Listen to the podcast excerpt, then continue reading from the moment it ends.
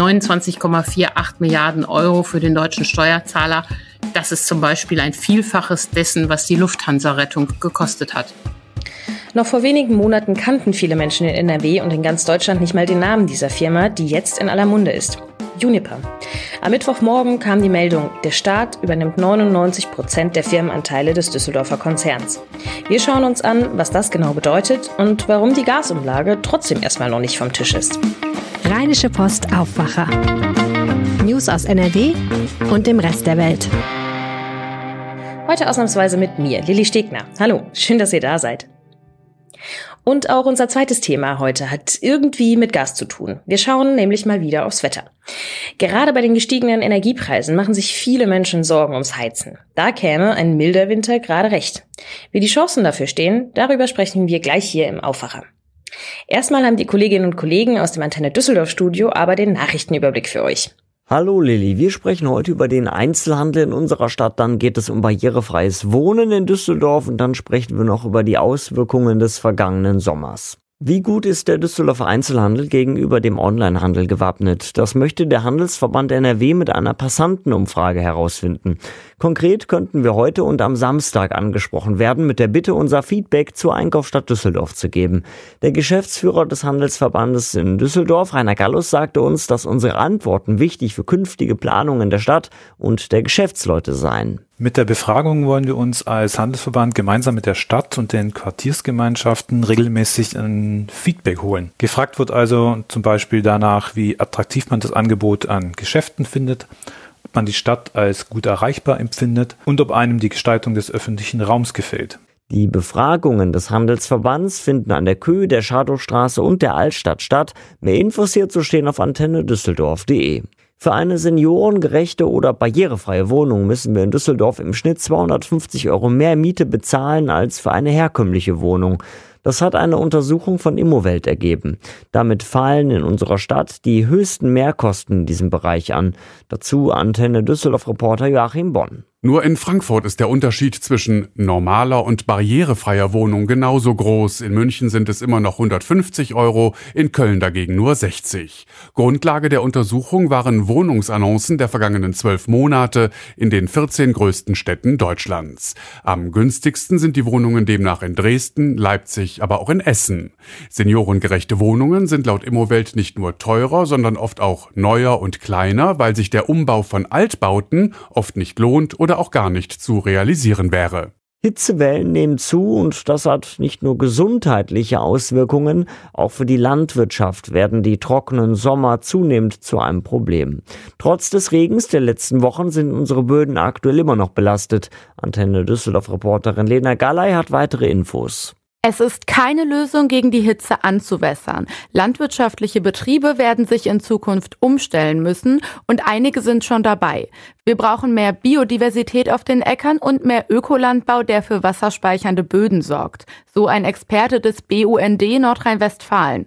Zudem müssen wir in Zukunft mehr hitzeresistente Sorten anbauen, vielleicht sogar Anbaufrüchte wie Hirse, Soja oder Quinoa und so weiter. Überblick aus Düsseldorf. Mehr Nachrichten gibt es auch immer um halb bei uns im Radio und rund um die Uhr auf unserer Homepage antennedüsseldorf.de und natürlich in der Antenne Düsseldorf App. Danke nach Düsseldorf. Die Forderungen der Belegschaft wurden erhöht. Der Gasversorger Juniper wird zum Staatskonzern. Am Mittwochmorgen verkündete Wirtschaftsminister Habeck, dass der Staat 99 Prozent der Firmenanteile übernehmen wird. Der Konzern war in Bedrängnis geraten, nachdem Russland kein Gas mehr geliefert hatte. Antje Höning, Leiterin unserer Wirtschaftsredaktion, kann uns die Verstaatlichung und ihre Folgen genauer erklären. Hallo Antje. Hallo Lili. Wie funktioniert denn so eine Verstaatlichung? Kommt der Staat einfach zum Unternehmen und kauft es auf? Ja, nicht ganz, aber so in der Art. Juniper ist ja heute im mehrheitlichen Besitz des finnischen Konzerns Fortum und Fortum verkauft nun seine Anteile alle an den Bund. Übrigens zu einem ziemlich miesen Preis, nämlich 1,70 Euro. Das bedeutet für Fortum einen Milliardenverlust. Die anderen Anteilseigner, die Juniper bisher hat, ähm, bleiben auch, Allerdings macht der Staat eine Kapitalerhöhung. Er steckt acht Milliarden in das Unternehmen und dadurch ähm, erhält er insgesamt 99 Prozent der Anteile und die verbleibenden Kleinaktionäre haben noch ein Prozent. Wenn es heißt, dass der Staat sich bei Juniper einkauft, dann zahlen das am Ende ja die Steuerzahler mit. Über wie viel Geld sprechen wir denn da? Ja, da reden wir über eine ganz schöne Summe. Insgesamt kostet der Spaß, der bisher verkündet wurde, über 29 Milliarden Euro und wir können davon ausgehen, dass auf Dauer diese Rechnung auch noch weiter steigt. 13 Milliarden Euro hat der Staat ja schon an Krediten gegeben, Hilfskrediten aller Art, die Juniper auch schon weitgehend aufgebraucht hat. Jetzt kommen die 8 Milliarden Euro für die Kapitalerhöhung zu, das Geld, äh, was an Fortum fließt. Und darüber hinaus streicht Fortum auch noch 8 Milliarden Euro ein, weil sie Juniper einst Garantien gegeben haben, die sie nun zurückbekommen. Also 29,48 Milliarden Euro für den deutschen Steuerzahler. Das ist zum Beispiel ein Vielfaches dessen, was die Lufthansa-Rettung gekostet hat. Wahnsinn, das ist wirklich eine Menge. Und du hast gerade schon den finnischen Konzern Fortum erwähnt. Wie kam es denn dazu, dass ein Unternehmen aus Finnland Juniper überhaupt übernehmen konnte? Das liegt ähm, fünf Jahre zurück. Wir erinnern uns, der große E.ON-Konzern hatte einst seine Kraftwerke in die kleine Juniper ausgelagert und als Juniper so richtig loslegen wollten, stand plötzlich Fortum vor der Tür. Erst haben sie es freundlich versucht, als das nicht geklappt hat, sondern feindlich und nach einer ziemlich heftigen Schlacht ähm, hat Fortum dann die Mehrheit bei Juniper übernommen. Die Finnen waren interessiert an der schwedischen Wasserkraft, an den schwedischen Atomkraftwerken und auch an den russischen Kraftwerken und träumten davon, so ein großer skandinavischer Konzern zu werden. Doch ähm, sie haben sich schon immer sehr ungeschickt angestellt, was die Kommunikation mit den Mitarbeitern angeht. Die klagen immer darüber, nicht informiert zu sein. Und auch das politische Geschäft haben sie eigentlich nicht verstanden, etwa beim Kohleausstieg. Und nun bekommen sie die Quittung für diesen Einstieg, der damals eigentlich schon eine Nummer zu hoch war für sie. Die finanziellen Probleme des Konzerns kamen ja daher, dass Gas, nachdem Russland keins mehr lieferte, teurer am aktuellen Markt von anderen Anbietern gekauft werden musste. Deshalb wurde dann ja eigentlich die Gasumlage eingeführt. Trotz der Übernahme ist die ja jetzt aber trotzdem noch nicht so ganz vom Tisch, oder? Ja, genau. Da hast du eine sehr berechtigte Frage. Ähm, und äh, Wirtschaftsminister Habeck hat das am, am Mittwochmorgen so begründet, bis dieser Staatseinstieg über die Bühne gegangen ist, wird es vermutlich drei Monate dauern. Man braucht ja unter anderem Genehmigungen der EU dafür. Und äh, die Zeit hat Juniper aber nicht mehr. Und um die Zeit bis dahin zu überbrücken, kommt die Gasumlage. Ähm, womöglich kommt sie ja auch noch für andere Unternehmen, aber Habeck hat auch gleich deutlich gemacht, dass er viele Trittbrettfahrer, die bisher die Gasumlage haben wollten, vom Trittbrett schubsen will, wie er sagte. Und so nach seiner Meinung sollen nur bedürftige Unternehmen wie eben Juniper diese Gasumlage bekommen. Aber da ist noch unheimlich viel Krach in Berlin, ähm, äh, der sich um diese Umlage rankt. Das heißt, da ist das letzte Wort auch noch nicht gesprochen und es könnte alles nochmal anders entschieden werden? Ja, aber klar ist erstmal, dass die Verbraucher zum 1. Oktober zahlen müssen. Äh, wie lange das dann der Fall sein wird, wie hoch die über die ganze Zeit ausfallen wird und wer das nachher bekommt, das ist alles noch offen. Und erstaunlich äh, ist, wie Grüne und FDP, die ja eigentlich in einer gemeinsamen Ampelkoalition sind, sich darüber zerlegen. Habeck und Lindner haben sich da am Mittwoch offen ähm, gegenseitig kritisiert. Sehr ungewöhnlich für eine Koalition. Wie geht es denn jetzt weiter bei Juniper? Die Belegschaft ist ja ganz froh um das Eingreifen des Staats. Absolut. Der Konzernbetriebsratschef Harald Segertz, ein kluger Mann, hat schon immer gesagt, wir brauchen den Staat und er sagt, der Staat kann auch nicht so schnell da wieder raus, weil wir Juniper ja auch brauchen ähm, aus seiner Sicht, um den Umbau der Energieversorgung zu sichern. Juniper betreibt ja zum Beispiel diese LNG-Terminals, Flüssiggasterminals, die wir für diesen und auch die nächsten Winter brauchen die wollen in Wasserstoff investieren und sind ja überhaupt sehr erfahren im Beschaffen von Gas. Und so schnell kommen wir ja von Gas nicht los, selbst wenn es jetzt die russischen Verträge nicht sind. So werden es aber doch in den nächsten Jahren noch andere Verträge sein.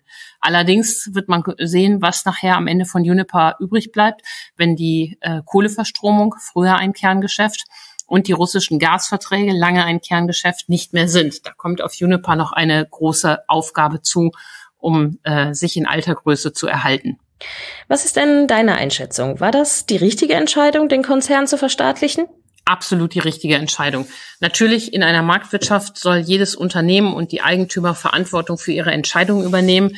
Aber bei Uniper ähm, liegt der Fall ähnlich wie früher bei dieser Investmentbank Lehman in den USA anders. Uniper ist so neuralgisch, so zentral für die deutsche Gasversorgung, dass der Staat keine andere Chance hatte. Ganz viele Stadtwerke, über 100 hängen an Juniper, auch ganz viele im Rheinland. Und wenn der Staat jetzt Juniper hätte pleite gehen lassen, dann hätten Stadtwerke wie die NEW ähm, kein Gas mehr zu alten Preisen, zu annähernd alten Preisen bekommen können. Und dann hätte eine Massenpleite von Stadtwerken gedroht. Das hat die Bundesregierung auch früh eingesehen. Da ist, sind sich die Ampelkoalitionäre und die Opposition auch einig. NRW-Ministerpräsident Henrik Wüst hat dann im Interview mit Max Plück und Moritz Döbler gesagt, dass er den Staatseinstieg bei Juniper absolut ähm, begrüßt, dass das die richtige Entscheidung für die Versorgung und für NRW sei. Danke, Antje, für deine Einschätzung und den Einblick. Vielen Dank. Alles zu Juniper und der Gasumlage könnt ihr auch auf RP Online nachlesen. Den Artikel von Antje packe ich euch in die Show Notes. Kommen wir jetzt zu unserem zweiten Thema, dem Winterwetter. Tja, wie teuer werden denn nun die kommenden Monate? Um das zu wissen, müsste man erstmal wissen, wie kalt es im Herbst und Winter wird. Dann wüsste man mehr über die Gasrechnung. Voraussagen sind da allerdings schwierig, besonders wenn sie das Wetter betreffen. Mein Kollege Jörg Isringhaus aus dem NRW-Team wagt sich trotzdem alle an eine Prognose. Hallo Jörg. Hallo. Mal ganz knapp zusammengefasst. Wird der kommende Winter eher frostig oder mild? Ja, so ganz genau weiß das natürlich niemand, muss man zunächst mal sagen. Aber wenn man sich die Langfristvorhersagen anschaut, äh, das sind Trends, muss man deutlich dazu sagen, also Jahreszeittrends, dann könnte es sein, dass der nächste Winter milder wird äh, als im langjährigen Mittel, also im langjährigen Vergleich. Das wären gute Nachrichten für die Gasrechnung. Sehr oft stimmt die Wettervorhersage ja aber schon für den nächsten Tag nicht. Wie sagt man denn das Wetter für in einem Vierteljahr voraus?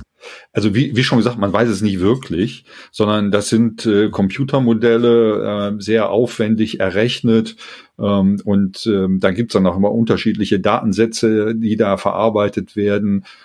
Zum Beispiel beim amerikanischen Wettermodell NOAA oder bei dem europäischen Zentrum für mittelfristige Wettervorhersage und die errechnen daraus aus diesen ganzen Datensätzen dann, äh, wie gesagt, diese Trends, Jahreszeitentrends. Und dazu muss man wirklich wissen, das ist jetzt keine Vorhersage in dem Sinne, dass man sagt, äh, an äh, Weihnachten fällt so und so viel Schnee und es ist so und so kalt, sondern es geht darum, mögliche, muss man wirklich sagen, mögliche Abweichungen von einer langjährigen Referenzperiode zu definieren. In diesem Fall 1991 bis 2020. Also das ist ein 30-jähriger Zeitraum, der zum Vergleich herangezogen wird. Und da guckt man dann, ob äh, die Wintermonate oder Herbstmonate ähm, von diesem langjährigen Mittel abweichen. Und was man da sieht, ist, dass es Abweichungen gibt, also im, amerikanischen Modell, die so im Grunde den Winter bei ein bis zwei Grad über diesem Mittel sehen, wobei das europäische Modell eher so einen normalen Winter vorhersagt, was dann, sage ich mal, da wir ja eher mildere Winter gewohnt sind, sich wahrscheinlich eher kalt anfühlen wird für uns. Man sieht also, auch das schwankt ein bisschen. Und dann muss man immer noch dazu sagen, dass die Wahrscheinlichkeit, dass diese Prognosen auch wirklich eintreffen, so ungefähr bei 50 Prozent liegen. Und eine besondere Rolle spielt offenbar der November. Ja gut, im November entscheidet sich so ein bisschen, äh, wie der Winter darauf wird, also zumindest so in der letzten Dekade. Und äh, auch dafür gibt's natürlich dann schon Prognosen, dass auch dieser November äh, wahrscheinlich ein bisschen zu warm werden soll.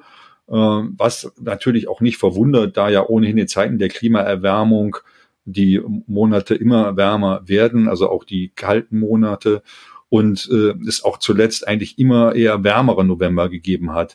Aber das ist am Ende auch kein Maßstab dafür, weil es gibt natürlich auch kalte Winter, Wintermonate nach einem etwas milderen November. Hm, man sollte sich da nicht zu sehr drauf verlassen. Aber es gibt, sagen wir mal, es gibt so zarte Signale, die darauf hindeuten, dass es äh, durchaus etwas milder werden könnte. Es gibt doch bestimmt auch irgendwelche komischen Bauernregeln, an denen man sich orientieren kann. Oder sowas wie schreit im Wald das Reh, bis es halt, wird der nächste Winter kalt oder so. Ja, darauf sollte man sich natürlich immer am, am besten verlassen. man weiß ja, dass die immer ganz genau zutreffen. Nein, im Ernst, klar, man kann auch den 100-jährigen Kalender natürlich äh, bemühen und da mal reinschauen. Das, das hat so ein schlauer Abt im 17. Jahrhundert aufgeschrieben und ähm, der hat dann äh, gemeint, äh, anhand dieses Kalenders lasse sich das Wetter für die nächsten 100 Jahre, äh, hunderte von Jahren voraussagen. Und ich glaube, wir sind, äh, das ist jetzt gerade irgendwie so ein Jupiterjahr, was ansteht oder in dem wir uns befinden. Also laut äh, dieses Abts und äh, da äh, lautet die Prognose für den Winter 2022, 2023. Zu, zu Beginn des Winters fällt viel Schnee und große Kälte bricht herein. Am Ende wird es aber mild und es fällt auch kein Schnee mehr. Jedoch gibt es am Ende des Winters sehr viel Wind. Naja, wer sich daraus dann ableiten möchte, wie der Winter wird, dem wünsche ich viel Erfolg. Wie es Wetter wird, weiß keiner. Wie der kommende Winter wird, hat uns Jörg Isringhaus verraten. Danke. Gerne. Seinen Artikel habe ich euch übrigens auch in die Shownotes gepackt. Und wir kommen zu den Meldungen. In Wuppertal treffen sich heute mehr als 300 Teilnehmende aus den Städten, Gemeinden und Kreisen zum Kommunalkongress der Landesgesellschaft NRW Energy for Climate. Gemeinsam wollen die Teilnehmenden dort besprechen, wie die Kommunen in Nordrhein-Westfalen klimaneutral werden können und vor allem, welche Unterstützung sie dafür noch brauchen.